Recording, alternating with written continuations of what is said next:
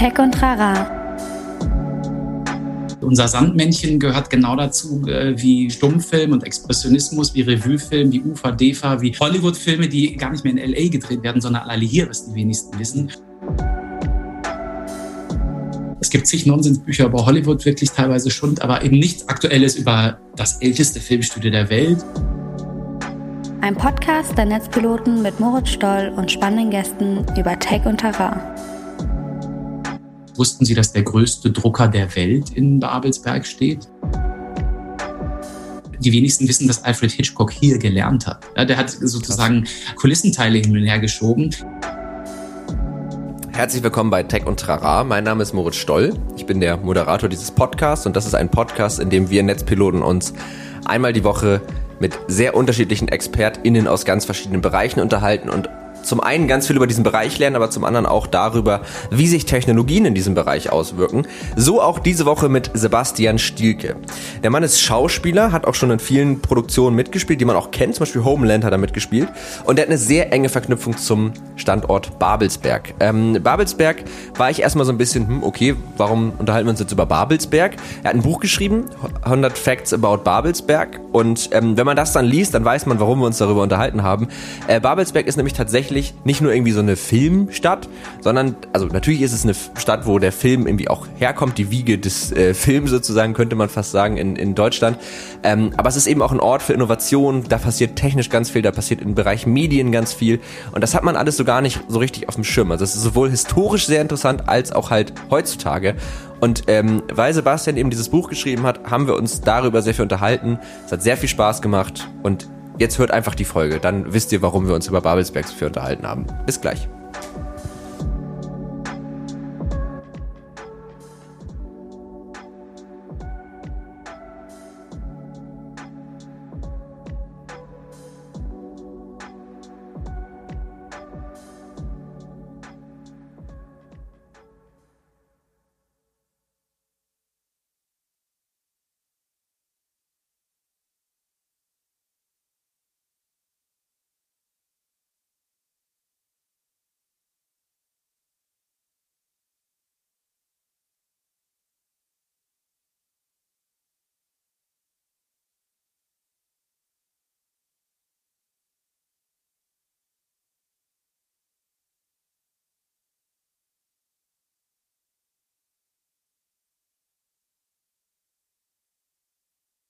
Und dann würde ich erstmal sagen, herzlich willkommen, Sebastian Stielke. Schön, dass du da bist bei Tech und Trara. Hallo Moritz, vielen, vielen Dank, dass ich da sein darf. Es freut mich sehr. Ja, äh, mich freut es auch total. Also ich habe total Bock auf das Thema und ich habe irgendwie auch total Bock auf dich als Gast, weil äh, wir hatten schon Vorgespräche und es war äh, sehr nett und es war irgendwie locker und es hat Spaß gemacht und das ist immer eine große da, da habe ich einfach immer Bock drauf, weil deswegen ähm, mache ich ja Podcasts, um mich mit netten Leuten zu unterhalten und die irgendwie auch noch Expertise mitbringen. Und deine Expertise besteht ja in dem Fall ähm, ganz stark im, jetzt im Gebiet Babelsberg, weil du hast ja ein Buch geschrieben, 100 Facts about Babelsberg heißt das Buch. Da geht es ähm, ja um die Medienstadt, um die, um den, um diese Wiege des Films, wie du sie auch beschreibst, äh, Babelsberg. Und äh, du beschreibst so ein bisschen, wie die sich verändert hat, was die Ursprünge sind, wie es heute ist. Äh, du selbst bist Schauspieler, mhm. hast aber auch unter anderem mal da studiert, ne? In der Filmschule. Genau, ja, ja, genau. Also es gibt da die, äh, wie es auch mal dann äh, im Marketing natürlich heißt, die älteste Filmhochschule Deutschlands mhm. und, äh, und jetzt seit einigen Jahren auch Rang erhöht in den Universitätsstatus, also die Filmuniversität Babelsberg. Mhm. Äh, mit dem Beinamen Konrad Wolf, also Filmuni Babelsberg Konrad Wolf. Mhm. Und da habe ich ähm, vier Jahre meines Lebens äh, sieben Tage die Woche äh, im Studium verbracht. Ja, ja krass. krass. Ja, ich habe tatsächlich auch mal äh, in so einer Phase, wo ich noch gar nicht wusste, wo es mit mir hingeht, habe ich auch mal äh, nach so Filmsachen geguckt und äh, da ich auch auf Babelsberg studieren. Aber mhm. es ist nicht so einfach da reinzukommen, ne? In so in die Filmhochschule da. Nicht wirklich. Ähm das ist, äh, also in Zeiten von Castingshows und so weiter muss man das immer erklären. Das ist natürlich, äh, hat das was mit Bewerbungen und mit Aussieben und mit verschiedenen Runden zu tun. Das nennt sich dann Eignungsprüfung und Zugangsprüfung und das sind da mehrere Tage und das wird immer wieder ausgesiebt und werden immer weniger. Ja. Und äh, also jetzt das kann man für die meisten Studiengänge, die also da sozusagen an der Filmuni angeboten werden, sagen. Ich kann jetzt erstmal nur speziell für den Studiengang Schauspiel sprechen, wo ich ja studiert habe, dass ich da also wirklich mehrere hundert pro Jahr, einige sagen, in dem einen Jahr ist mehr oder weniger, aber teilweise circa 1000 Leute pro Jahr bewerben und es wird ja nicht pro Semester beginnen sondern äh, pro Jahr wirklich, also pro Kalenderjahr sind nur die Aufnahmen und beim Schauspiel werden zehn Leute genommen. Oh ja, krass. Und das ist natürlich äh, ein krasses Aussiebverfahren, wo nach irgendwelchen Übungen und Tagen und, und, und, und, Sachen dann immer wieder heißt, okay, jetzt setzen sich alle bitte an die Bühnenkante und wir lesen die Namen derer vor, die, von denen wir uns verabschieden müssen. Und dann geht es mal weiter bis dann am, äh, zum Schluss die letzten 15 da sitzen und zu sagen, äh, okay, jetzt lesen wir die Namen derer vor, machen es mal andersrum, äh, die wir ab äh, dem nächsten Semester hier begrüßen dürfen. Ach, das, das hat sich dann immer gewandelt praktisch. Genau, ja. genau. Von den alten Praktiken zu den etwas humaneren Praktiken. Ähm, so, ähm, aber äh, nichtsdestotrotz ist es natürlich dann nicht nur das Aufnahmsverfahren, sondern dann auch das Studium im Endeffekt ich nenne es jetzt mal elitär, was ich damit meine, ist einfach, dass man, ich sag mal, einen krassen Betreuungsschlüssel hat. Ne? Wenn man ja. sagt, okay, jeder von diesen zehn Schauspielstudierenden hat äh, einen Sprecherzieher für sich ne? und so oh, weiter. Das, das, ist halt, das sind also einfach Professuren und Dozenten, äh, die, ich sag mal, einen höheren Betreuungsschlüssel haben, als du sitzt äh, bei BWL in einem Hörsaal mit 280 anderen Leuten. Ja.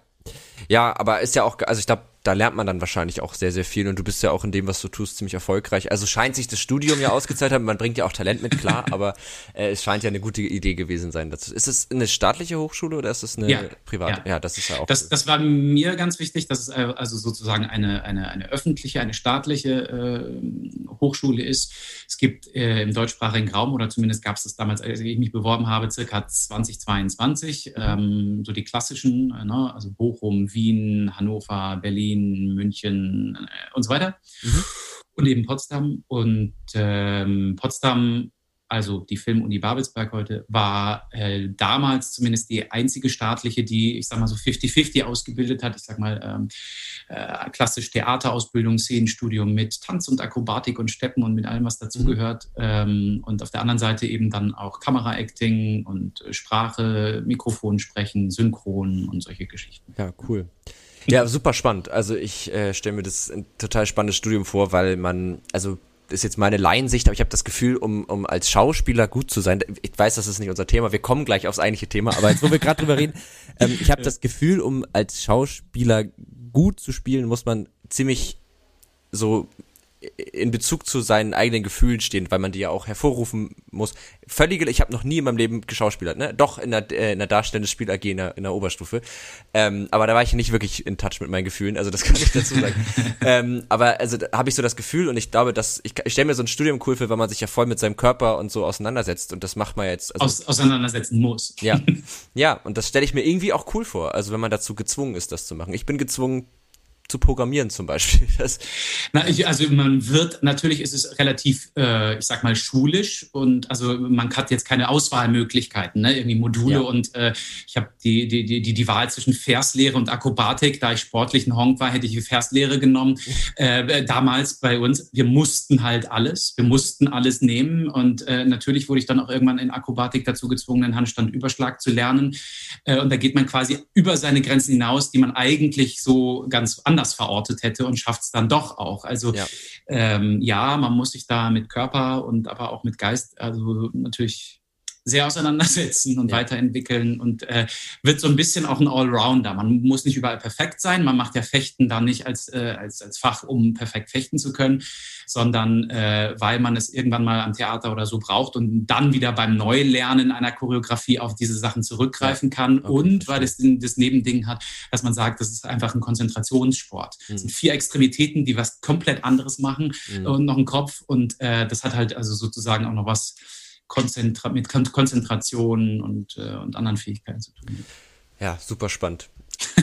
Mega spannend. Aber kommen wir mal zu ähm, dem Thema der heutigen Folge. Also genau, du hast ja ja. Buch geschrieben äh, und in diesem Buch hast du, das hast du mir jetzt im Vorfeld ja schon mal so ein bisschen erzählt, du hast sehr viel recherchiert, du hast in sehr vielen Archiven mhm. rumgewühlt und du hast im Grunde 100 Fakten über Babelsberg, die Filmstadt, also gar nicht nur über diese eine Filmhochschule oder den Filmpark, sondern über die ganze Stadt sozusagen Babelsberg.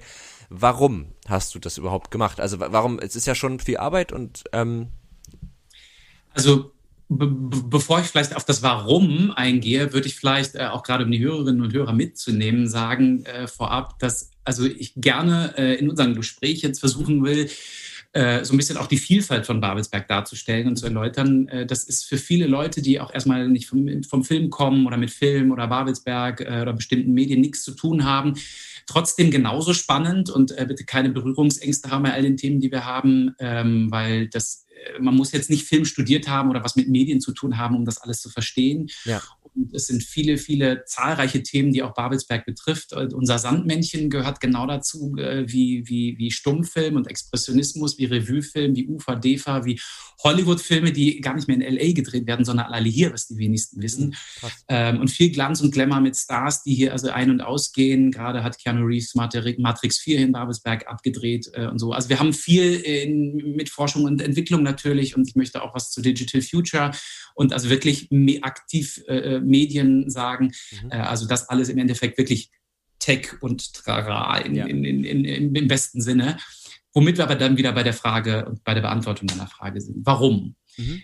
Ähm, ich habe als Schauspieler im Endeffekt, ähm, genauso wie als in Babelsberg ausgebildeter, wir sind darauf eingegangen, als äh, Potsdamer, ich wohne hier in Potsdam nach wie vor, ähm, als Filminteressierter, als dem Filmmuseum Potsdam und dem Tourismus sehr verbundener.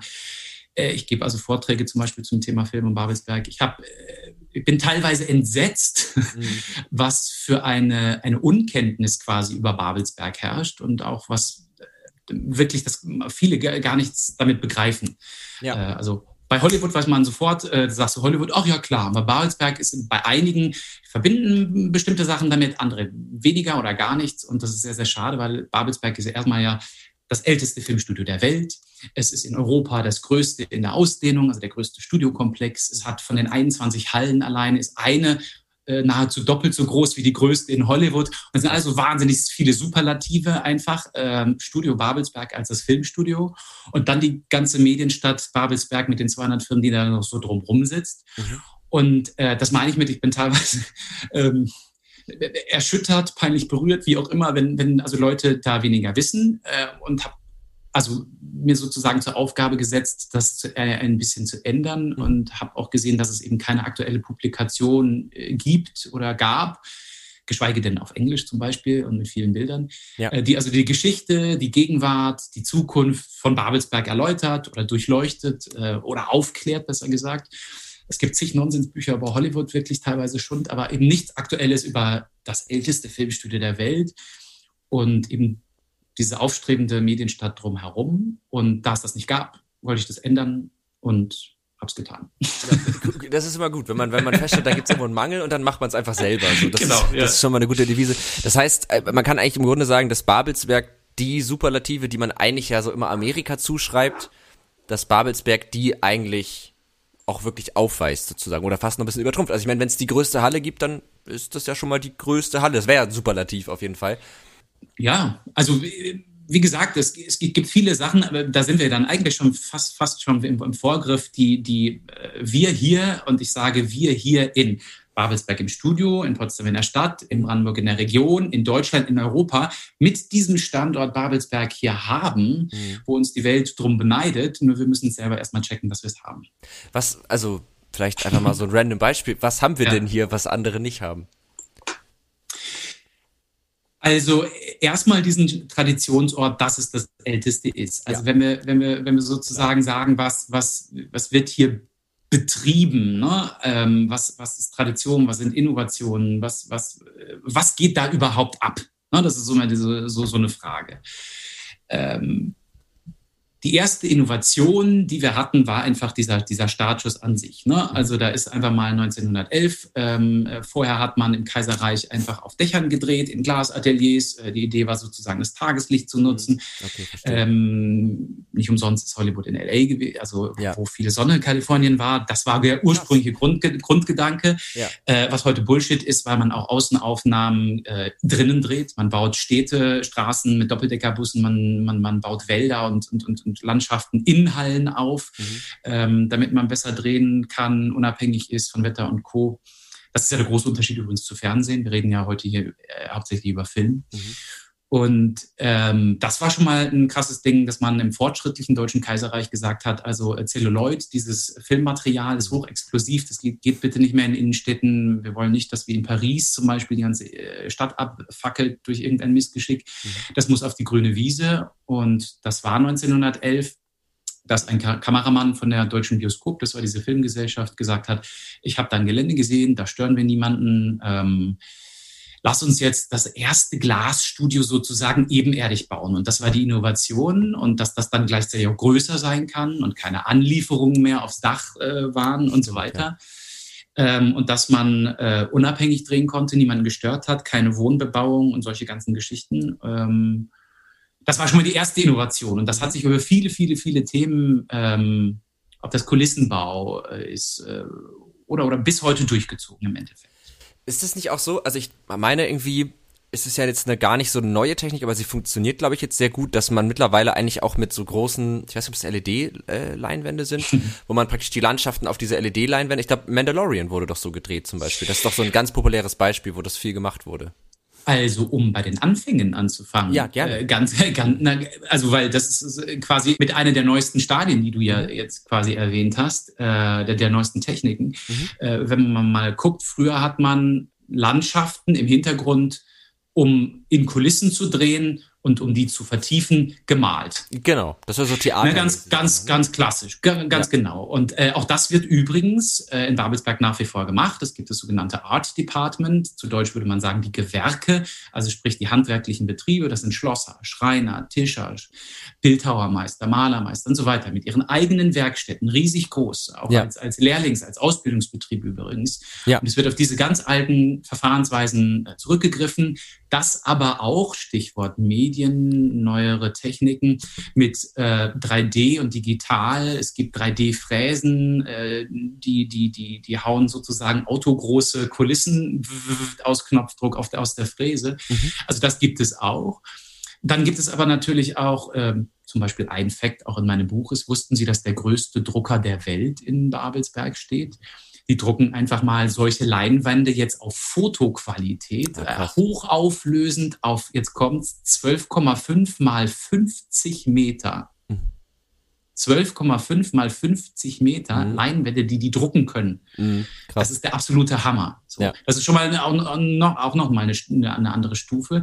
Dann gibt es für die meisten bekannt Bluescreen, der dann durch Greenscreen ersetzt worden ist mhm.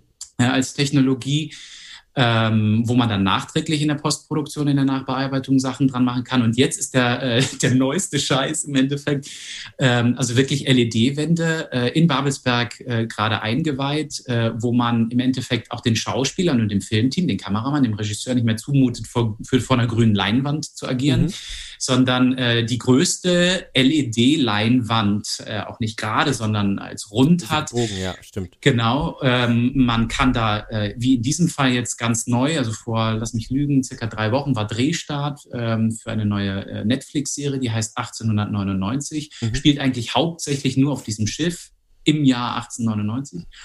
Und also das Meer und Sturm und Gewitter, das ist alles jetzt als LED-Leinwand dahinter. Das ist natürlich für das Gefühl als Schauspieler viel, viel geiler, als von einer mhm. grünen Wein Leinwand zu spielen. Das glaube ich.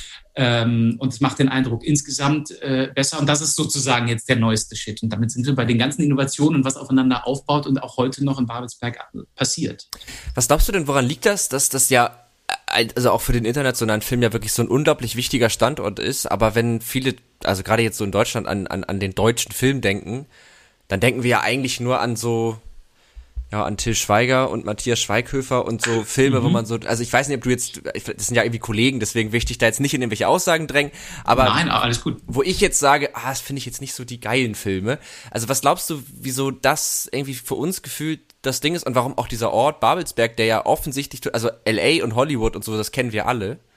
Mhm. Aber Babelsberg halt, also ich wusste, dass es das gibt, aber dass das so wichtig auch heute noch ist, also dass das mehr ist als einfach nur irgendwie eine Kulturstätte, die halt historisch gesehen Bedeutung hat, mhm. auch so ein bisschen ja durchs äh, Dritte Reich und so, da waren ja auch noch so ein paar Dinge, auch in deinem Buch übrigens zu lesen, wenn ich das richtig im Kopf habe.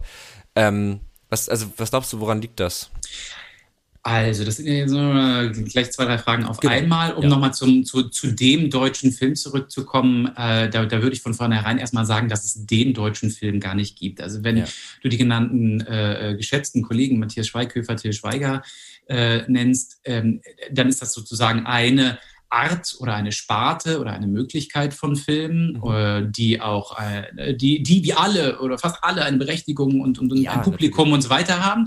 Ähm, es gibt aber natürlich auch Filme von Leander Hausmann, also wir reden jetzt über Regie, Regie, Regisseurnamen, mhm. ähm, oder Andreas Dresen oder eine Caroline Link, ein Christian Petzold, das sind alles, äh, die auch vom Stil her komplett verschiedene Arten von von Geschichten erzählen, von Inhalten, von der Machart anders sind. Ähm, teilweise gibt es auch Kollegen, die würden bei einem Projekt von den jeweils anderen genannten gar nicht mitmachen oder, oder, oder. Ähm, also es gibt in, in, in, in den ganzen Kinos in Berlin wahnsinnig viele deutsche Filme, die auch irgendwie, also wir reden jetzt über Vor-Corona-Zeiten, mhm. äh, dann Premieren haben und rauskommen und in den Kinos läufen, die aber zum Beispiel in Städten des Ruhrgebiets oder, oder im Saarland oder in, in kleinen Gemeinden nie laufen würden und von denen viele überhaupt nichts mitbekommen. Mhm. Und ähm, gerade die, die deutsche Filmlandschaft ist da so weit, die Spannbreite, die Range ist, ist, ist so die Vielfalt ist so groß, ähm, dass im Endeffekt auch für jeden Geschmack da was bei ist. Und wir mhm. haben auch in den letzten Jahren immer mehr Genres dazu bekommen, ob das jetzt Horror, ob das jetzt Märchen, ob das äh, Road Movies oder was auch immer ist, was, was verstärkt auf den Markt kommt. Und wir sind sozusagen auf dem besten Weg, wieder zu einem, zu, auch beim, bei, bei dem deutschen Film zu, einem, zu einer Sache zu werden, wo wir bereits schon waren. Und mhm. da sitze ich bei dem anderen Teil deiner Frage äh, sozusagen ein. Äh, der deutsche Film, was, was war da und äh, was waren wir mal und was hatten wir? Und das betrifft auch Babelsberg als Standort konkret.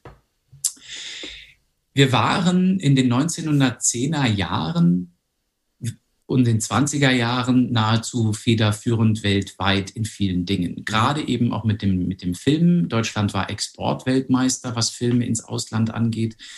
Ähm, nur zur, zur, Erinnerung, wir sind also in den 10er, 20er Jahren noch beim Stummfilm. Mhm. Der ist natürlich auch fernab also der Sprache, Ton weltweit zu verstehen. Das stimmt. Ähm, das Einzige, was man machen muss, ist, wenn äh, Zwischentafeln, so heißt das ja, eingeblendet worden sind, ne? wenn da steht irgendwie, wer vielleicht was gesagt hat oder wo wir gerade sind, äh, welches Jahr, welcher Ort, bla bla. Das sind aber Zwischentafeln, die man ja sozusagen für die jeweiligen Länder in den Sprachen dann halt neu einblenden können. Das ist ja sozusagen unabhängig von dem gedrehten Bild. Mhm.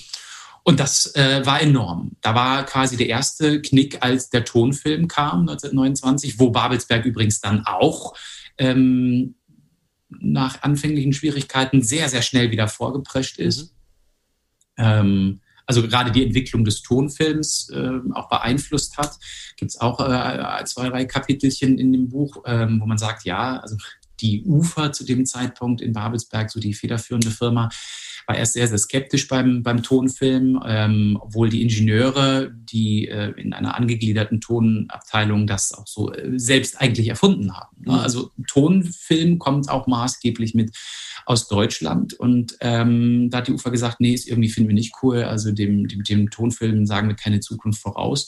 Und dann haben die ähm, Damen, äh, Damen äh, beziehungsweise in dem Fall wirklich die Herren, ähm, über Umwege, Patente, eine Schweizer Firma, blablabla, das dann an die USA verkauft. Zack, kam der Jazzsinger als der erste Tonfilm so raus äh, mit Musik und Co. Und äh, dann hat die UFA gesagt, oh, äh, Kacke, äh, oder äh, Entschuldigung, äh, blöd, äh, tolle, äh, tolle, tolle Idee. Ähm, wir merken, es funktioniert. Jetzt, äh, jetzt ziehen wir nach. Und dann haben die sofort in die Vollen gegriffen und haben das erste große Tonatelier Europas gebaut. Äh, gebaut. Das, äh, das, das sogenannte Tonkreuz, was, wenn man von oben Luftperspektive drauf guckt, quasi wie so ein Kreuz aussieht, weil es vier unabhängig voneinander nutzbare Hallen sind, mhm. wo man die anderen sozusagen nicht stört. Ah, das gibt es auch heute noch. Ne? Ja. Also es ist eine, eine, ich sag mal, eine Konstante auch auf dem Gelände. Da wird bis heute drin gedreht. Da wird Homeland, äh, also die, die US-Serie ja. mit Claire Danes, gedreht. Ähm, jetzt äh, Kinofilme, Traumfabrik und so weiter. Mhm. Ähm, das zum Thema Tonfilm. Und äh, wir waren in vielen Sachen dann auch da im Tonfilm, dann wieder mit Revuen. Babelsberg war Revue-Mecker, ne? diese ganzen Filme mit mit Stars wie Marie Caröck, Sarah Leander. Den einen oder anderen sagt es vielleicht nichts, aber das waren große, große Stars vor der Kamera, die dann steppen, tanzen äh, und so weiter. Mhm.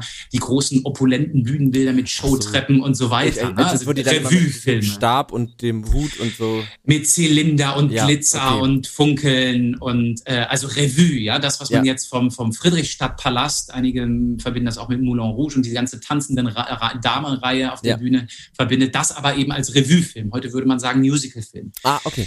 Ähm, ne? Aber das, das ist sozusagen das, wo Babelsberg in den 30er, 40er Jahren weltberühmt für war, ein Neckar. Mhm.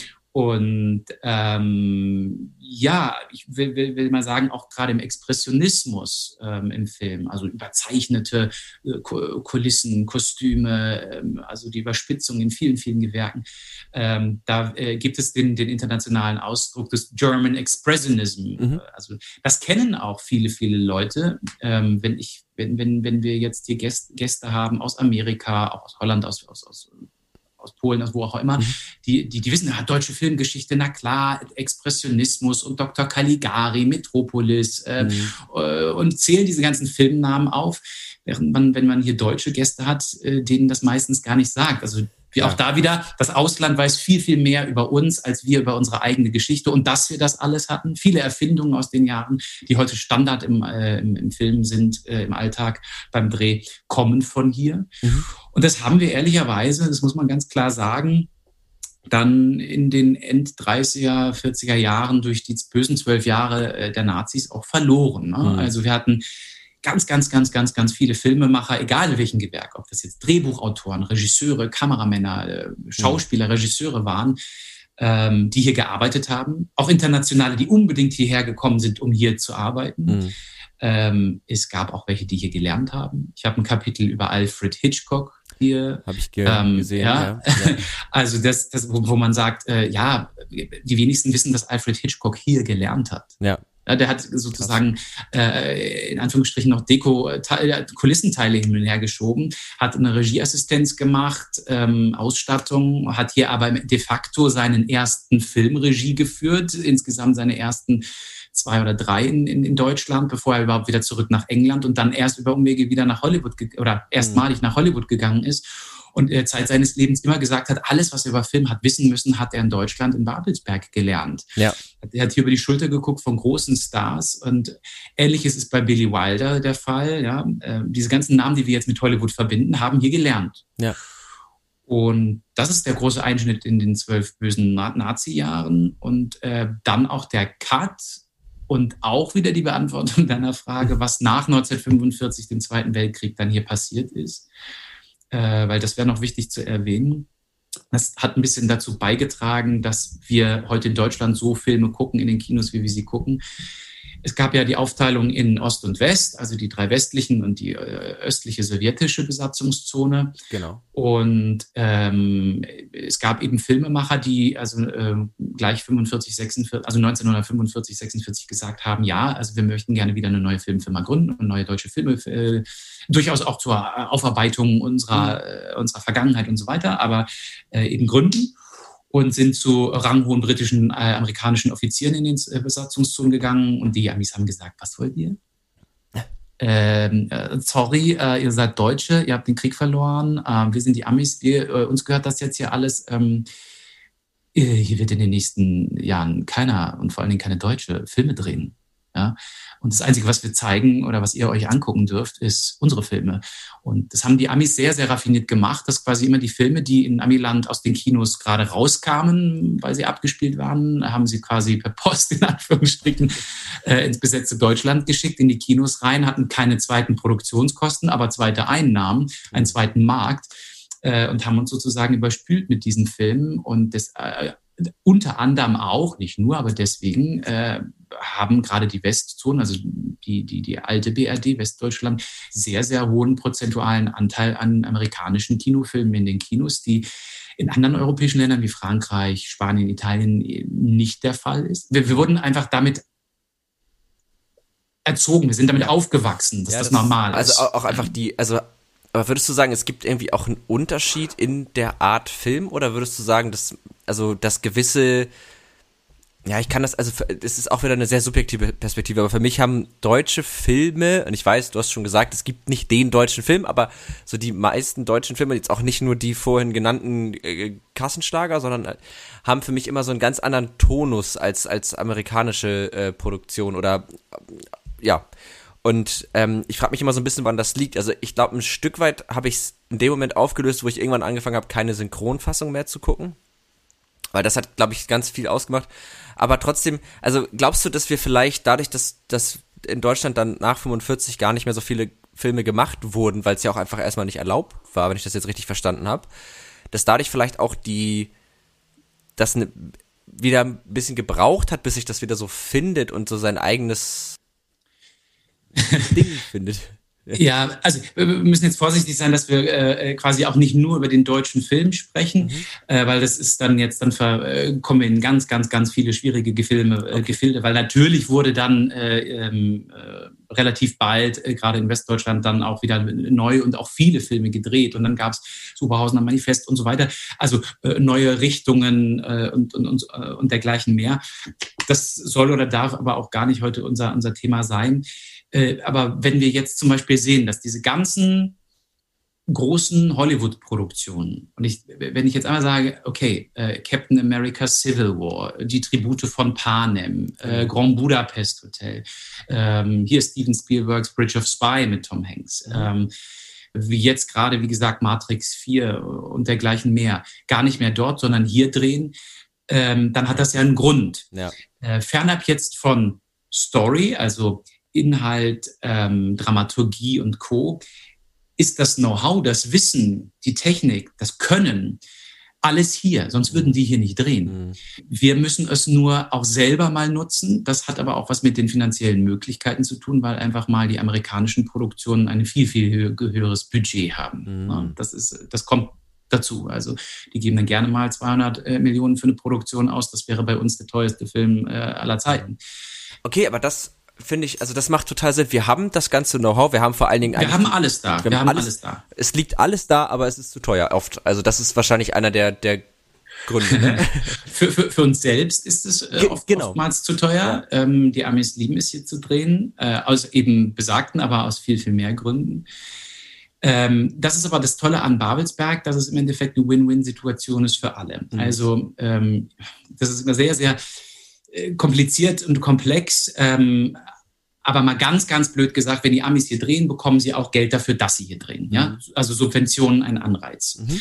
Das freut die natürlich, weil das äh, für ihr Budget gut ist. Äh, jetzt denken viele Menschen, wieso geben wir denen Geld, dass sie hier drehen? Das sind ja unsere Steuereinnahmen, Subventionen, das ist, äh, das ist herausgeschmissene Kohle. Warum investieren wir das nicht in unsere Infrastruktur, in deutsche Filme, bla bla bla? Da muss man sagen, dass fünf Prozent äh, fünfmal so viel, Entschuldigung, fünfmal so viel Geld, wie sie bekommen, hier lassen. Mhm. Denn an dem, was ja hier produziert wird, verdienen ja Zulieferbetriebe, verlieren, äh, verdienen, ich sag mal, und wenn es die Hotellerie und der Bäcker ums Eck hier äh, ist, sind fünfmal so viel Steuereinnahmen, die wir wir heißt äh, ja. das, ja. das Säckel Bundesrepublik Deutschland ja. Steuereinnahmen hat also sprich, wir geben 5 Millionen äh, aus und kriegen 50 Millionen Steuereinnahmen rein.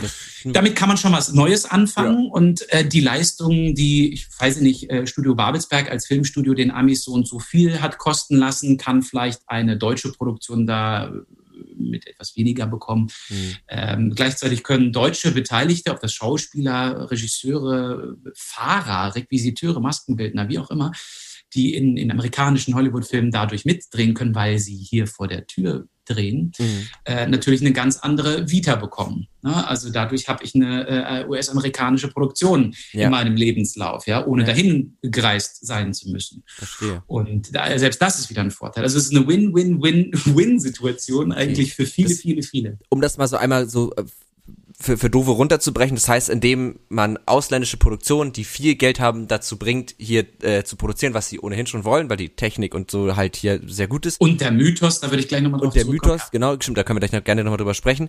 Ähm, aber indem man die dazu bringt, stärkt man auch gleichzeitig wieder die eigene Filminfrastruktur, den eigenen Standort, weil dadurch einfach Geld hierhin fließt. Ähm, da fließt, äh, ja, was, Vita, wie nennt man das denn? Da kann, kann man sich profilieren, also das sind äh, Ja, ne? natürlich, äh, natürlich ist es, ich, ich nenne es jetzt mal Ansehen, ja. Ansehen, ähm, ja, danke. Äh, öffentlichkeitswirksame äh, ja. Äh, Geschichte, das Ganze.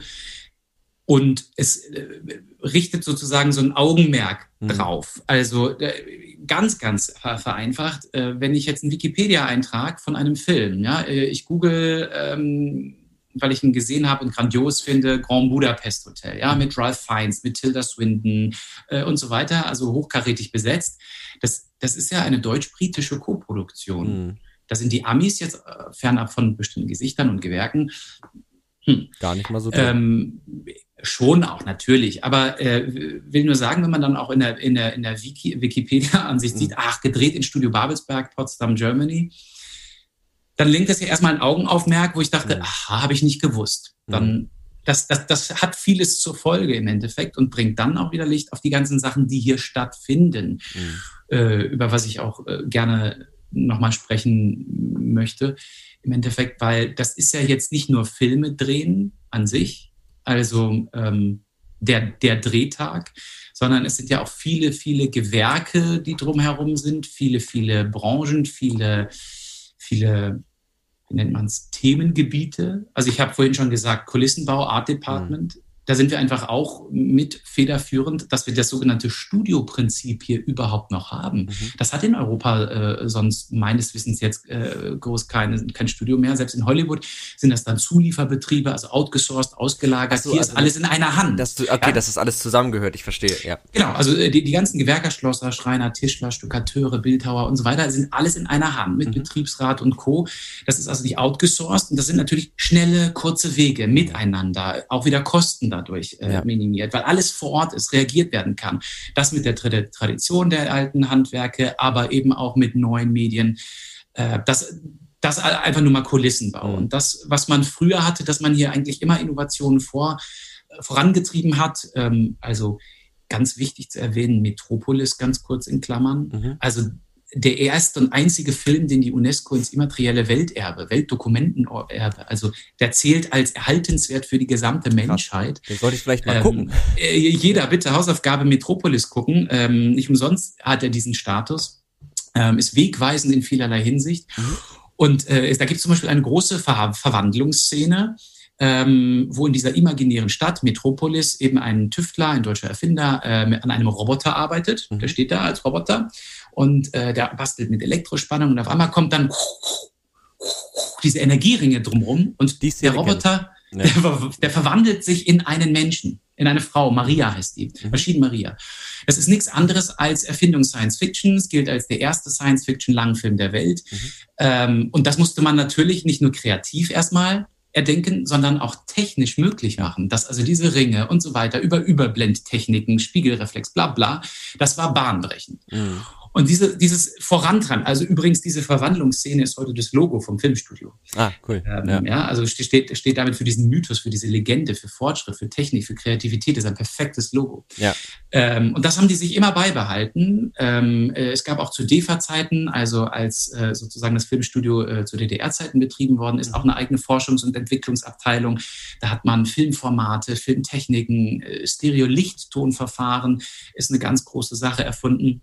Vielleicht das in, in Klammern. Mhm. Also was, weil du fragtest auch, was kommt aus Babelsberg, was hat Babelsberg ja. hervorgebracht? Ja. Also Stereo-Lichttonverfahren ist eine Sache, man kennt das heutzutage eher unter dem Namen Dolby, Dolby Stereo. In den Kinos. Mhm. Ja, früher hat man damit auch geworben. Äh, die Firma Dolby, das ist einfach mal der Name der Firma aus England, äh, hat mhm. das sozusagen hervorgebracht in den 70ern als sie nach der Wende äh, in, ins Filmstudio Babelsberg kamen und geführt wurden, auch in die Tonabteilung und die Sachen angeguckt haben und so weiter, haben die gefragt, hä, Entschuldigung, was, was ist das da? Mhm. Äh, ja, das, ist, äh, das haben wir in den 50er Jahren entwickelt. und da hatte die DEFA einfach dieses Stereo-Lichttonverfahren viel, viel eher entwickelt als äh, die Firma Dolby. Es hat halt quasi, weil hinter dem eisernen Vorhang, also hinter der Mauer in der DDR, äh, den Sprung nicht darüber in, in, den Westen geschafft. Aber ich will nur sagen, also es wurde immer geforscht und es ja. gab eine Trickfilmabteilung, die äh, sind viele äh, Sachen hervorgebracht hat. Und das ist auch heute noch, und damit sind wir bei heute, was haben wir da Geiles? Ähm, es ist das einzige volumetrische Studio auf dem europäischen Festland, mhm. was in Babelsberg existiert. Was, also sorry, das volumetrisch meint? Ja, äh, volumetrisch meint, äh, vereinfacht gesagt, äh, ein, ein, ein, Studio, ähm, wo man äh, dann auch gewisse Ebenen nicht mehr sieht, also wo, äh, wie, wie, eine, wie eine Hohlkehle, sage ich mal, bei Leinwänden, und wo mit 32 Kameras Schauspieler zum Beispiel aufgenommen werden können, mhm. damit Hologramme von den Schauspielern erstellt werden ah. können und die können irgendwo hingestellt werden, obwohl die da nie waren. Ja. Und die können mit, mit, mit Kollegen spielen, obwohl die, die sich nie selber zusammen gesehen haben. Ja. Das geht aber so weit, dass wir quasi jetzt im Thema Augmented äh, Reality, erweiterte Realität sind, mhm. wo das Studio Babelsberg, also als das Filmstudio, äh, eben auch zusammen mit der Fraunhofer Gesellschaft, Heinrich Herz Institut, mit der UFA, ähm, äh, sozusagen gemeinsam forscht und das weiterentwickelt. Also auch mhm. da wieder ganz, ganz, ganz weit mit vorne mit dabei ist bei diesen Neuerungen. Und was auch ein Projekt ist von äh, dem sogenannten Mediatech Hub, mhm. das wäre mir jetzt persönlich noch wichtig äh, zu ja, erwähnen. Wir sind ja bei Tech und Trara. Ja, ja, total. Also, ähm, also Potsdam, also die Landeshauptstadt Potsdam, Potsdam ist ja quasi die Hauptstadt des Bundeslandes Brandenburg, ist von der Bundesregierung 2017 äh, zum sogenannten Mediatek Hub mhm. gewählt worden. Es gibt so eine Digital Hub-Initiative von der Bundesregierung. Da gibt es mehrere Städte, ich glaube zwölf sind es, wo verschiedene Städte mit verschiedenem Schwerpunkt einen Mediatek Hub bilden. Mhm. Also Hamburg zum Beispiel ist es in, in Logistikfragen, bietet mhm. sich an mit Hamburg Hafen. Ähm, andere sind das im medizinischen Bereich, wie auch immer. Und der Mediatech Hub, äh, also für Deutschland das Silicon Valley sozusagen, mhm. ist Potsdam. Und das hat natürlich bestimmte Gründe, warum es das geworden ist, weil es vorher schon sehr viel gemacht hat. Es gibt ähm, laut Statistik der Landeshauptstadt Potsdam selbst äh, 1000 Firmen im IT-Bereich alleine. Mhm. Äh, das wird ab nächsten Jahr nochmal verdoppelt. Da kommen 1400 Arbeitsplätze allein schon zu in einem neuen IT-Zentrum. Mhm. Hier in einem äh, Neugebäude. Jürgen Meyer-Haar, ein berühmter Architekt, wird es bauen. Ähm, und es gibt also wahnsinnig von, von kleinen Start-ups, ein, zwei, drei Mann-Firmen, Joint Ventures, bis hin zu großen Firmen, also SAP-Software sitzt ja auch in Potsdam und so weiter, äh, wahnsinnig viel. Mhm. Und das hat natürlich erstmal auch zu dem Titel geführt. Und der Titel oder dieser Mediatek Hub auch als Management, ähm, die bringen natürlich wahnsinnig viel voran. Ähm, es gibt also zum Thema der Kooperation und Vernetzung viele Veranstaltungen, ob das jetzt Konferenzen, ob das der äh, Mediatek Hub Accelerator ist, also ein, ein, ein halbjähriges Programm, wo mhm. verschiedene Firmen zusammengeführt werden. Also ich würde jetzt einfach mal sagen, ihr macht das, ihr macht das, Mensch, trinkt doch mal einen Kaffee miteinander, was man ja. zusammen tun könnte. Ja. Äh, und, und, und vernetzen, kooperieren und, und neue Dinge erfinden und forschen und entwickeln eben. Und es sind viele, viele Erfindungen, gerade im mhm. Softwarebereich, die aus Potsdam kommen, ähm, man kann das hier am HPI, im Hasso-Plattner-Institut studieren. Da gibt es Bachelor-Master-Studiengänge für ähm, IT-Systems Engineering, für Data Systems Engineering, für Digital Health. Mhm. Also zum Beispiel alles, was im Gesundheitswesen an an Software nötig ist, ähm, also ob das jetzt von Patienten über Krankenhaussysteme, über was auch immer, alles das, was in Zukunft noch viel, viel mehr, unser Alltag ist digitalisiert und das alles wird vorangetrieben von hier. Ja. Ähm, Cyber Security ist ein Thema. Äh, was man da studieren kann. Es gibt parallel des HPIs noch die XU Exponential University, die also äh, einige ähm, digitale Studiengänge haben. Also sie nennt sich selbst die erste Hochschule in Deutschland für digitale Studiengänge wie Digital Business, äh, Coding, Software Engineering, Marketing, Social Media, Data Science und wie das alles heißt. Da, da gibt es Studienabläufe, da müsst ihr euch reinklicken. Ja. Ähm, da bin ich jetzt nicht so im Thema, ähm, aber will nur sagen, das alles ist hier verortet. Und ja. das gibt natürlich ein, ein, ein ganz, ganz junges, kreatives Umfeld, wo viele Initiativen starten. Das heißt, man könnte eigentlich sagen, also im Grunde ist ja dieser Standort schon, schon relativ lange. Also die gibt es ja jetzt schon seit über 100 Jahren, seit 1911. Ja, genau, über 100 Jahren, danke. Kopfrechnen ist nicht so meine Stärke. ähm, also genau, also schon seit ungefähr 1911. Und ähm, so, so Fortschritt, äh, Entwicklung, Technologien, neue Technologien, die haben sich da ja immer irgendwie um, rund um das Thema Film gedreht und wurden auch mal vorangetrieben. Das heißt, man mhm. könnte sagen, dieses Medium Film hat ja zu vielen technischen Neuerungen geführt und dadurch hat sich ich frage dich das jetzt gerade, also ich, ich stelle das nicht fest mhm. und das ist eine Frage. Mhm. Ähm, ja. Dadurch hat sich dann praktisch in Babelsberg so eine Kultur eingestellt, wo das einfach ein Teil ist dieser ganzen Mentalität. Also das ist einfach klar, weil hier wird geforscht, hier werden Dinge vorangetrieben, hier werden Sachen neu ausprobiert, hier fließt dann vielleicht auch irgendwann staatliches Geld rein, hier kommt immer mehr Geld rein und jetzt eben solche Initiativen wie der Mediatek Hub war der Name, ne? Genau. genau. Und das hat praktisch dazu geführt, dass es halt auch heute noch so ist und jetzt eben auch andere Themen da reinkommen, weil eben so dieser, ich, ich kann jetzt so einen äh, Anglizismus verwenden, dieser Spirit da so vorhanden ist. Mhm. Ähm, das, also ist das so? Ja, also um den, den Spirit äh, auf Englisch der Esprit oder im Deutsch der Geist, der Entwickler, der Tüftler, wie auch immer Geist.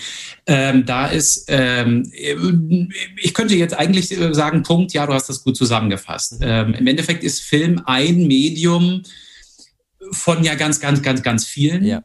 Und äh, Potsdam ist eine große Wissenschaftsstadt von jeher. Mhm. Äh, das kommt wirklich aus der Kaiserzeit, wo Film als Medium noch gar nicht existierte. Mhm. Also hier gibt's die älteste Sternwarte der Welt und äh, äh, es wurden äh, damals von den Königen und Kaisern, die Potsdam ja als Residenzstadt hatten. Hier haben die gewohnt. Hier haben wir die Schlösser, die quasi unser Buckingham Palace wäre, mhm. wenn wir wenn wir noch Monarchie wären, also mhm. König Kaiser hätten. Äh, und gerade hier waren die ganzen Standorte. Wir haben äh, in den in den Geowissenschaften, in wir wir haben die höchste Wissenschaftsrate in Deutschland. Das heißt, die meisten Mitarbeiter in der Wissenschaft arbeiten auf Einwohner verteilt. Und das ist egal, ob das ein Zentrum für Klimafolgenforschung, ein Geoforschungszentrum und wie sie alle ist, Deutscher Wetterdienst, die mhm. sitzen hier. Das sowieso. Mhm. So, und jetzt kommt das Thema äh, Film auf ähm, äh, in den 1900er Jahren. Und Film ist, das in Klammern nebenbei, auch wieder eine Erfindung von hier. Äh, die Brüder Max und Emil Skladanowski, also ist jetzt keine amerikanische oder französische oder irgendwie Erfindung. Das liegt sowieso in der Luft zu der Zeit, aber die äh, Gebrüder Skladanowski haben einen Projektor erfunden und damit, um das historisch korrekt zu formulieren, äh, die erste vor zahlendem Publikum in der Öffentlichkeit ähm, stattfindende Vorstellung von Bewegtbildern gemacht. War das diese, Entschuldigung, war das diese Eisenbahn, ja. wo alle Nee, äh, nee, nee okay. das ist nochmal was anderes. Gut. Aber ja. ähm, also ähm, einfach mal googeln, die Skladanowskis und so, der sogenannte Bioskop. Mhm. Denn so heißt dieser Projektor, mhm. dieser Apparat. Ja. Ähm, mit kaiserlichem Patent und so weiter. Und dieser Bioskop im Original von 1895, der steht übrigens auch hier noch in Potsdam. Der steht im Foyer vom Filmmuseum hier in der Innenstadt in, in Potsdam. Äh, den kann man sich angucken. Da kommen viele äh, hierher gereist aus allen Herren Ländern, um sich den anzugucken. Und erst zwei Monate später kamen die Gebrüder Lumière in Paris hinterher, die dann ihr Kindtop, ihren Projektor präsentiert haben, der sich aufgrund anderes Verfahrens und die hatten viel mehr Geld für Marketing, dann anders durchgesetzt hat. Ich will nur sagen, es kommt auch von hier. Und dann kommt das dazu und dann gibt eins das andere, die ganzen Medien mehr und diese ganzen Institute, die wir heute haben. Wir haben allein in Potsdam drei Fraunhofer-Institute, drei Max-Planck-Institute und, und, und. Kommt aus der Kaiserzeit im übertragenen Sinne bis hierher, hat zu diesem äh, zu dieser Spannbreite geführt mhm. und über den Film dann auch erweitert, weil mhm. das, was ich jetzt aufgezählt habe, das sind natürlich Sachen, die mit Film dann nichts mehr zu tun haben, aber die auch mittlerweile hier in der Medienstadt Babelsberg und darüber hinaus auf dem gesamten Gebiet von Potsdam sich, sich, sich äh, ausgebreitet haben. Die haben ja überall auf dem Stadtgebiet ihren Sitz. Ähm, ja, das gibt es hier. Und es werden ja auch andere Projekte. Ich, ich habe das, da muss ich jetzt ganz kurz mal drauf gucken. Ich habe hier so, so Sachen rausgesucht. Mhm. Ähm, es gibt zum Beispiel Augmented Reality Lösungen für die Industrie, was Datenbrillen angeht. Mhm. Ja, dass man, also das Unternehmen Checklisten digital äh, und virtuell einstellen können und damit die Hände frei haben. Die ja. gucken auf der Brille und, und, und. Das kommt von hier. Äh, die Firma Smart Glasses, die das hier äh, gemacht Aber hat. Aber also kommt ähm, von da, wird da gemacht oder ist da initial hergekommen? Ist, ist hier initial hergekommen. Ah, okay, ja? krass. Also auch, auch als Onboarding-Prozess und solche Sachen. Ähm, also Lösungen für die Industrie im weitesten Sinne, dass hier Triebwerke getestet werden, die aber noch gar nicht als Hardware, also als eigentliches mhm. Triebwerk existieren. Äh, und den, also so Ingenieursdatenbanken. Mhm. Ähm, es gibt äh, virtuelle Trainingsprogramme für Operationsroboter. Ne? Da sind wir in der Medizin, in der Gesundheit. Ja ähm, wo die Firma Baby Giant Hollyberg, die sitzt hier, ähm, auch das ist alles aus dem Mediatek Hub aus Joint Ventures mhm. entstanden. Ja, das sind also teilweise Studenten hier, die dann hier gehalten sind und äh, ihr Büros dann hier gleich gelassen haben. Ich finde den Namen übrigens geil. Äh, Baby Giant Hollyberg. Dann haben wir Baby und Giant. Ja. Und Holly von Hollywood und Berg von Babelsberg. Ah, geil. Ähm, und äh, raffiniert finde ich, dass Baby eigentlich Holly ist und Giant Ja, ah, so ein bisschen so ein aber, aber ähm, also die äh, nicht nur dieses Trainingsprogramm für Operationsroboter äh, gemacht haben, sondern im Endeffekt auch Animationen, Visual Effects, ähm, X-Reality, also Cross-Reality machen ähm, und, und, und also wirklich auch für Filmstudios und Produktionen mhm. arbeiten. Und also allein da sieht man schon wieder die Schnittstellen zwischen diesen ganzen Sachen. Ja. Und äh, ja. Das, also damit hast du gerade im Grunde, also es ist mega spannend, und damit hast du gerade ne, im Grunde nochmal eine Frage ein bisschen mitbeantwortet, glaube ich, die ich eh noch stellen wollte. Mm, mhm. Und zwar habe ich mir so gedacht, wenn du schreibst in deinem Buch, warte, ich suche, damit ich es auch korrekt zitiere ja, raus. Bitte. Äh, wer den Film liebt, kann sein gesamtes, in Klammern berufliches Leben in der Medienstadt bleiben. Und dann dachte ich so, cool, aber will man das? Also ist das gut für, für, für den Film oder für, für kreative Prozesse? Aber wenn du jetzt sagst, aber korrigier mich da gerne, dass da ganz mhm. viele verschiedene Gewerke sind und es eben so viele Querverbindungen gibt, dann wäre mein Bedenken, dieses sich zu sehr in der eigenen Blase befinden, vielleicht schon wieder aufgehoben, weiß ich aber auch nicht. Ähm, vielleicht auch aus einer, also das kann man ja einmal aus einer sehr technischen Perspektive, die mit diesem Ingenieursgeist, sag ich mal, zu tun hat, betrachten, dann irgendwie aus einer kreativen Perspektive. Ja, also vor allen Dingen letzteres, also es heißt ja nicht, dass man äh, sozusagen hier im eigenen Saft schmort. Mhm. Ne? Also äh, Weitblick ist, ist immer wichtig. Und ähm, bezogen im Buch war das natürlich einfach auf die Tatsache, dass es einen Film-Kindergarten gibt. Es mhm. wird jetzt eine Film-Grundschule geplant. Es gibt hier bereits ein Film-Gymnasium. Ähm, äh, dann natürlich verschiedene Ausbildungsinstitute. Es gibt die Medienschule Babelsberg. Ähm, äh, es gibt äh, die Filmuniversität mit 14 Studiengängen, also man kann Schauspieler werden, Regisseur, Kameramann, Schnittmeister, Tonmeister, äh, Drehbuchautor, Produzent, Szenograf, Komponist und also die, die Filmberufe. Ja. Ähm, und auch im Medienwissenschaft, also die theoretischen Sachen und, und äh, promovieren. Ähm, und alleine in diesem Unterricht an der Filmuni Babelsberg, man hat ja natürlich Filmgeschichte, Mediengeschichte mhm. und so weiter. Und man guckt ja, was geht, sind andere ähm, äh, andere Strömungen, was, was, was wird in anderen Regionen auf der Welt gemacht, was, was, was gibt es für Entwicklungen, aktuelle Neuerungen und so weiter. Ähm, es kommen Gastprofessuren und Dozenten, ähm, Initialvorträge und so weiter. Also man ist ja nicht im eigenen Saft. Und mhm. ähm, bezogen auf das berufliche Leben jetzt auch wieder mit Ausbildung. Also äh, ich kann nur sagen, Leute, kommen nach Babelsberg. Also das, was ich erwähnt habe, ne, HPI, wo man so diese Sachen studieren kann, die XU, wo man diese Sachen studieren kann, die Filmuni auch, MSB. Ähm, das sind sozusagen die neueren Sachen. Und es finden ja immer in, in, in vielen, vielen Zusammenschlüssen, es gibt zum Beispiel die D-Werft, mhm. das ist hier ein Zusammenschluss aus verschiedenen ähm, Playern, nenne ich es mal, oder Institutionen. Da ist Rotorfilm dabei. Das ist eigentlich eine Firma, die für die Postproduktion ist. Die haben hier äh, das größte äh, Mischatelier Europas, das modernste. Ähm, also für die Postproduktion, Bild, Ton, Nachbearbeitung in Filmen. Also die machen die, die, die, die fetten, ähm, die, die fetten großen Produktionen im Endeffekt. Mhm. Ähm, die, die aber sich trotzdem auch irgendwie zum, zum, zur, zur Aufgabe gesetzt haben, mit anderen Playern zusammen, so eine Vision, dass man, äh, ich sag mal, Metadaten aufbereiten kann für das Bewegtbild. Mhm.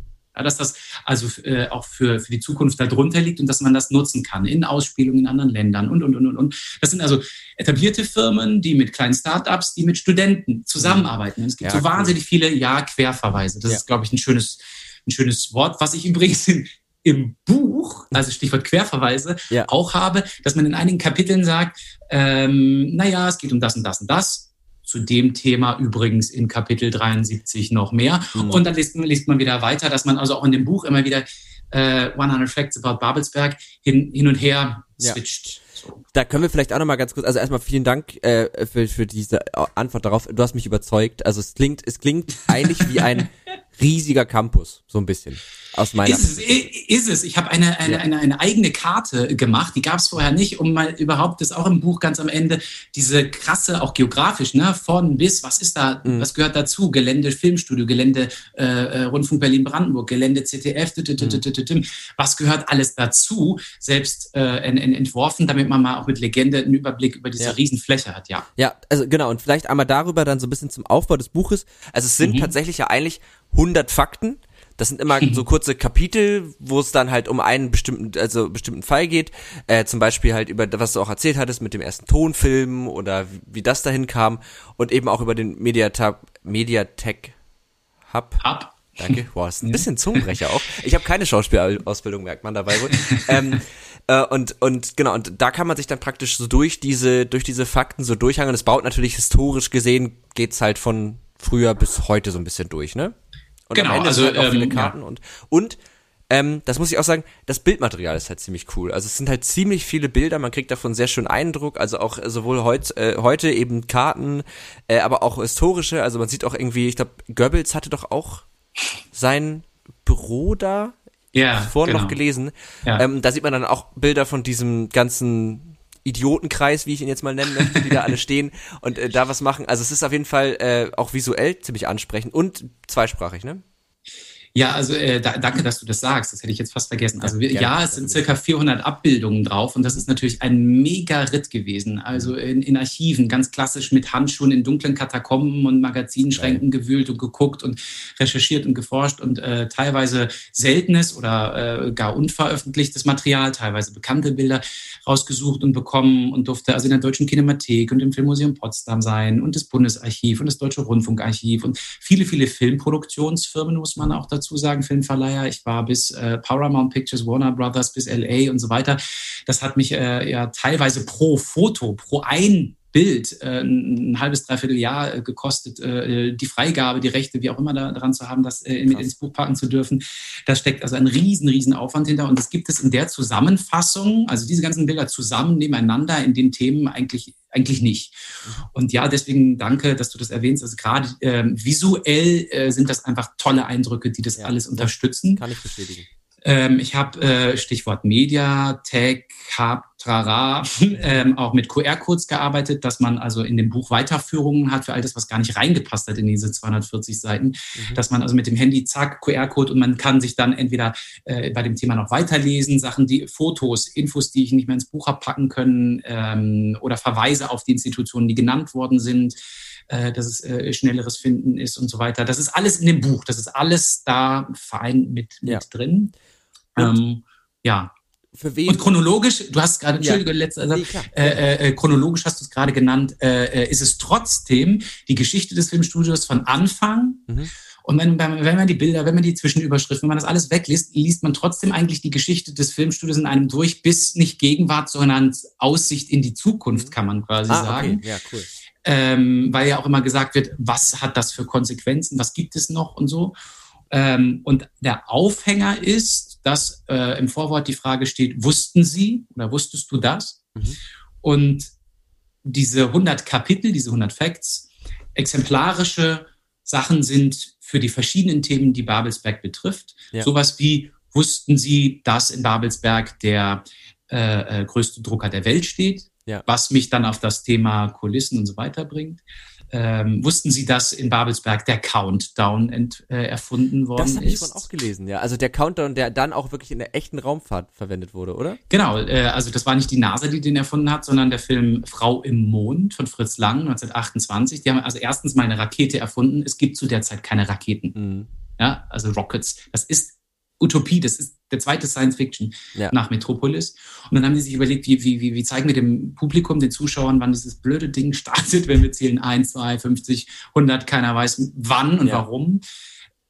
Idee, äh, wir, wir zählen rückwärts. Ja. 10, 9, 8, 7, 6, 5. Bei 0 weiß jeder, bam, das Teil geht hoch. Ja, ja, krass. Ähm, und der Countdown ist eine Erfindung aus Deutschland aus dem Filmstudio Babelsberg nur für diesen Film. Und es wird Jahrzehnte später sozusagen in die Raumfahrt übernommen. Äh, die, die Amis, in dem Fall die NASA konkret, hat in den 1960er Jahren Fritz Lang auch nochmal eingeladen in ein Kontrollzentrum dort und hat ihm quasi bestätigt, ja, yeah, you are the father of Countdown, you are the rocket father. Ähm, äh, so, das wissen die wenigstens, der. Countdown von hier kommt und das sind so viele Aha-Effekte und darüber hinaus kann man dann aber auch die Geschichte des Films und der, die Zeit drumherum erzählen und dass wir auch da eben wieder federführend waren in bestimmten Dingen und ähm, das ist so die, die, die Grundidee des Konzepts des Buches. Ja, also es ist tatsächlich ein sehr äh, lesenswertes Buch. Das kann ich einfach nochmal so abschließend zu dem, was du gerade ausgeführt hast, sagen. Und äh, deshalb, ähm, wir verlosen auch, haben wir ja vorher besprochen, wir würden auch äh, ein Exemplar verlosen. Sehr, sehr ähm, gerne. Wir packen euch in die Show Notes den Link zum Gewinnspiel. Und dann könnt ihr das nämlich da äh, ausfüllen, euch da eintragen und dann äh, habt ihr nämlich die Möglichkeit, ein oder ich weiß nicht, vielleicht machen wir auch mehrere draus, das gucken wir nochmal im Nachgang. Ja. Ähm, verlosen wir dann auf jeden Fall. Über den Link könnt ihr nämlich dann da tatsächlich daran teilnehmen. Die, die jetzt gerade live zuhören, also das ist übrigens gerade ein Live-Podcast, habe ich glaube ich gar nicht gesagt. Also viele Äs. nicht also, gestrichen. Hä, wie in den Shownotes. ähm, nee, aber genau, also für die, die live zuhören, ihr müsst dann noch ein bisschen warten, bis die Folge rauskommt. Aber genau, dann packen wir äh, dieses Gewinnspiel in die Shownotes, dann könnt ihr da äh, euch dann sozusagen, äh, oder könnt ihr dann teilnehmen. Fer, fer, fernab dessen, das ist jetzt sozusagen der kurze Werbesatz, ist das natürlich bundesweit und weltweit im Handel erhältlich, in jedem Buchhandel, äh, in jeder genau. Buchhandlung bei Amazon und wie sie alle heißen. Und mit 16 Euro und vom praktischen Format für die Arschtasche auch ein sehr, sehr praktisches Buch, was man überall mit hinnehmen kann. Das war mir sehr wichtig. Und was abschließend auch noch neuere und aktuellere Sachen eben aufnimmt, so die ja. heißen Dinger, der heiße Shit, der jetzt gerade so da abläuft. Ja, das scheint einiges zu sein. Ähm, würdest du denn, also wem würdest du das Buch denn empfehlen? Also nur Leute, Allen. die sich jetzt für Filme interessieren? Allen. Also äh, für Architekturfreaks mega. Also die ganzen Gebäude aus den 30er, 40er Jahren noch auf dem Gelände, äh, auch aus den 50er DDR, auch äh, heute Hightech, große Namen Architekten. Für, äh, für Technikfreaks, ja, Ton, Kamera, für äh, Schüler und Studenten, die äh, in, in Medienberufen arbeiten wollen ähm, oder Weiterfortbildungen machen ähm, für, für Filmfreaks, für, für Fans von amerikanischen Filmen, für Märchenfilme.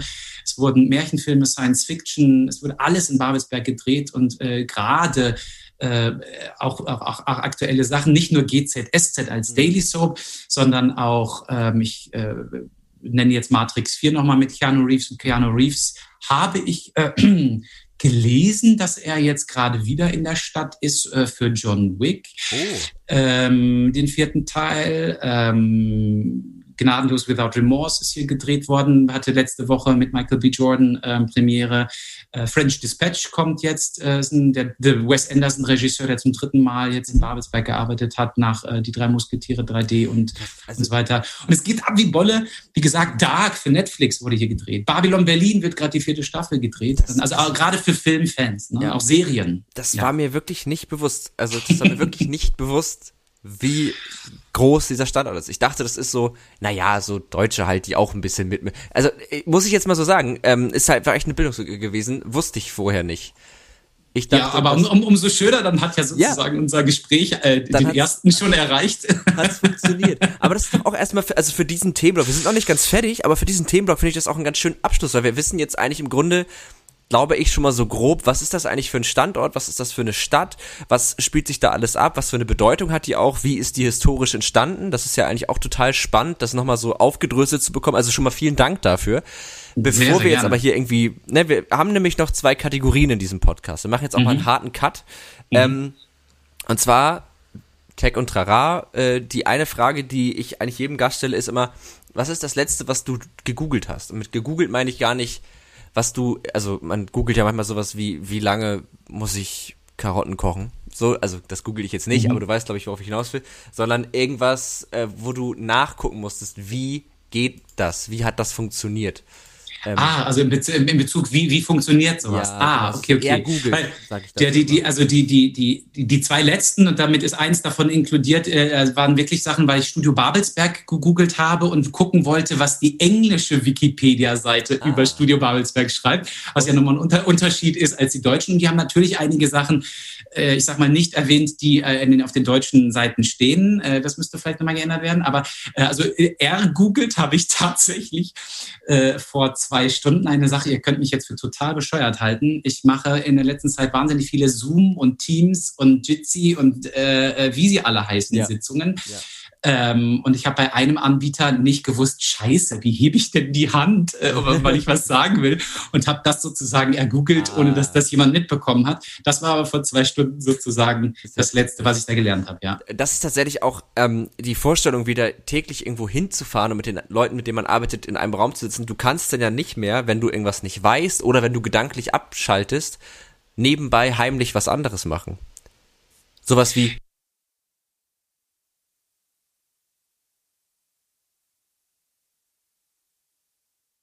Ja, aber, aber ich meine sowas wie, also ich hatte letztens, ich hoffe, es hört jetzt niemand davon zu, in der Uni hatte ich letztens ein, äh, ein ja, ein Call, wo wir halt so ein paar Sachen besprochen haben. Und dann driftete das so ab und dann kamen irgendwie so zwei Leute so ins Labern. Also weißt du, wo man so dachte, mhm. wir sind nicht mehr produktiv, es wird nur noch gelabert. Mhm. Ähm, aber immer noch, also nicht spaßig labern, sondern über das Thema labern. Naja, und dann habe ich gedacht, naja, ich arbeite nebenbei schon mal weiter. So was, mhm. wenn du im selben Raum bist, krass unhöflich ist, aber da konnte ich es halt machen. Das war ganz schön. Und das wird, glaube ich, weird, wenn man wieder äh, vor Ort ist.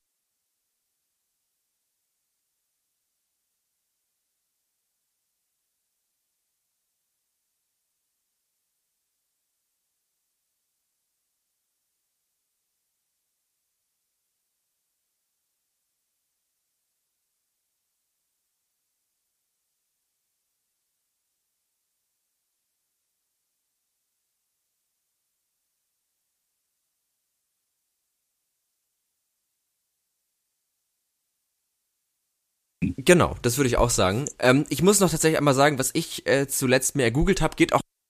Bei mir stand letztens einfach so ein Telekom-Typ vor der Tür und meinte, sie haben jetzt Glasfaser. Und ich so, okay. so. Äh, geil. Ja, geil. Kann man da was reinschütten? also äh, Glasfaserverbindung, ne, ist ja, ist ja so und dann und dann, dann war ich so, ja, okay, und dann hat er das alles erklärt und so, und dann habe ich das irgendwie auch gleich abgeschlossen, weil ich, ich bin das nicht mehr gewohnt, dass irgendein Vertreter vor meiner Tür steht. Und ähm, selber Preiswechsel, weil ich unter 28 bin, kostet mich das nichts, alles super. Und vermutet eher einen Scharlatan. Genau, und das habe ich dann halt gedacht. War das jetzt wirklich ein Telekom-Mitarbeiter? Oder war das jetzt einfach irgendein Typ? Also, ne, weiß man ja nicht. Ich meine, es war, der hatte einen Ausweis und so ein Tablet und also das sah schon alles vernünftig aus, aber hey.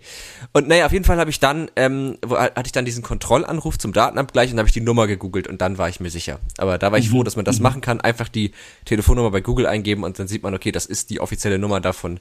Alles fein.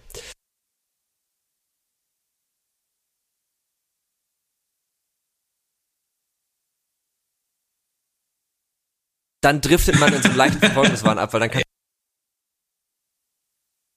wirklich oder haben die den nur hingebaut für? Weiß man ja nicht. ähm, genau, dann äh, die zweite Kategorie, äh, die ist ein bisschen einfacher und schneller zu beantworten, wobei dir das ja auch relativ äh, aus der Hüfte geschossen kam. Aber äh, deine Empfehlung. Äh, wir haben immer eine Empfehlung der Woche. Meine Gäste und ich sprechen eigentlich jede Woche eine Empfehlung aus für irgendwas. Das kann was sein, was du gelesen, was du gesehen, was du geguckt, gehört, gemacht hast. Alles Mögliche kann das sein. Äh, irgendwas, was du unseren HörerInnen empfehlen möchtest.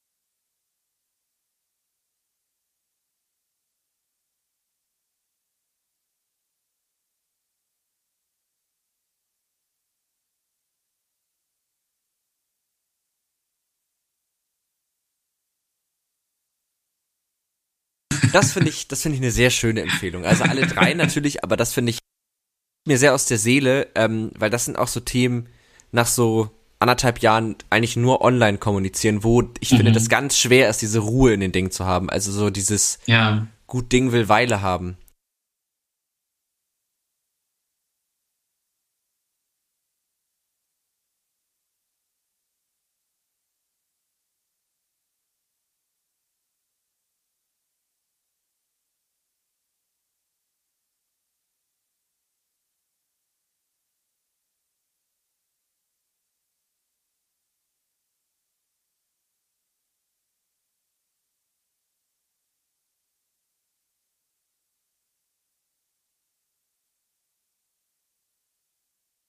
Und der, glaube ich, entsteht über Ruhe. Genau.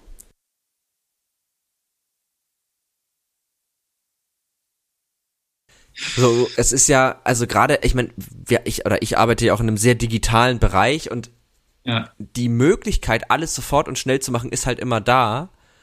Aber langfristig funktioniert das nicht. Aber es ist so ein, es ist nicht so was, also du kannst jetzt, wenn du, keine Ahnung, einen Stuhl baust, dann, du, du kriegst das nicht schneller hin, als das halt geht physisch. Aber ich finde, bei diesem Digitalen muss man sich diese Langsamkeit irgendwie so selber verordnen. Und das finde ich ganz schwierig. Aber das, ich arbeite ja. dran. Aber dann glieder ich meine Empfehlung so ein bisschen an deine thematisch an. Es gibt einen ganz tollen Podcast, ähm, der heißt Betreutes Fühlen mit Dr. Leon Winscheid und äh, Atze Schröder. Weirde Kombination. Aha, okay. Ja, ja, aber der ist total geil. Äh, die beiden sprechen jede Woche über ein Gefühl. Also die hatten Angst, äh, Leidenschaft, Liebe, äh, Weiblichkeit ist jetzt nicht unbedingt ein Gefühl, weiß ich nicht, ob es ein Gefühl ist. Weiblichkeit ein Gefühl? Mm. Naja, auf jeden Fall, aber ne, also, und die sprechen mhm. darüber, auf, also der eine ist halt Psychologe, der andere ist Arze Schröder, und äh, die sprechen darüber auf so eine ganz ruhige Art und ähm, da geht's viel um, um, also da kam ich gerade so drauf, weil du meintest so mit diesem so Ruhe finden und mhm. das das war irgendwie auch mal so in einer Folge Thema. Also kann ich sehr empfehlen. Das das ist so eine so eine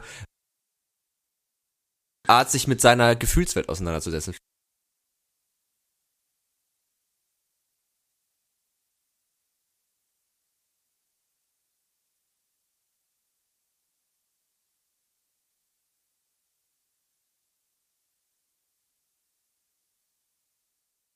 Über Zufriedenheit, aber das war auch sehr geil. Ja. Ähm, aber sorry, du warst gerade mitten in einer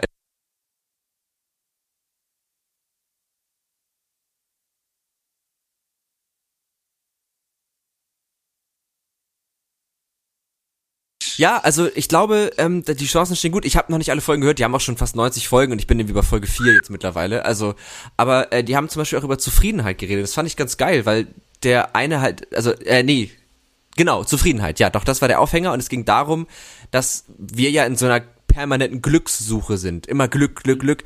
Und er meinte halt, dass aus psychologischer Sicht ist Glück halt ein chemischer Sonderzustand. Das ist halt ein unglaublicher Hormoncocktail, der da im Gehirn stattfinden muss. Und wenn man den die ganze Zeit versucht aufrechtzuerhalten, ist das sehr anstrengend und führt eigentlich eher ins Unglück. Und stattdessen sollte Zufriedenheit, und in Zufriedenheit steckt das Wort Frieden drin, sollte eher das Ziel sein. Und das fand ich irgendwie einen ganz geilen Blickwinkel, weil einem wird gerade so als junger Mensch so immer so, du musst immer alles tun, damit du glücklich bist. Und das ist, ich sehe die Intention, aber es ist sehr anstrengend, finde ich. Und das fand ich irgendwie einen guten, einen guten Dreh. So. Mhm. Absolut. Äh, ja. Das kann man so unterstreichen. Würde ich auch sagen. Wir sind Folge 65, glaube ich. Okay. Ja krass. Viele Gespräche, viele Themen, viele Gesprächspartner, ähm, ja. vielen, vielen neuen Input. Ähm. Total.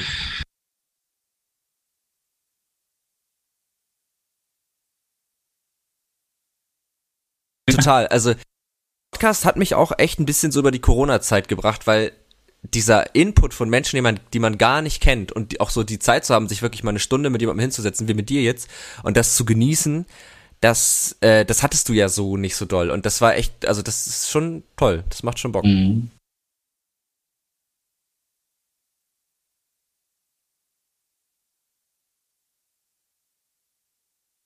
Total.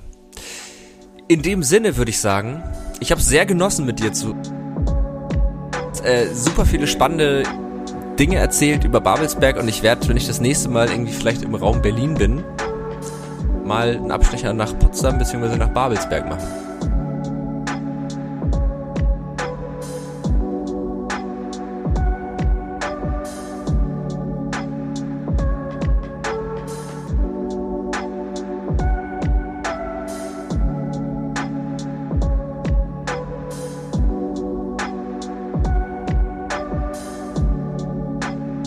Ähm, aber es ist einfach ein Paradies.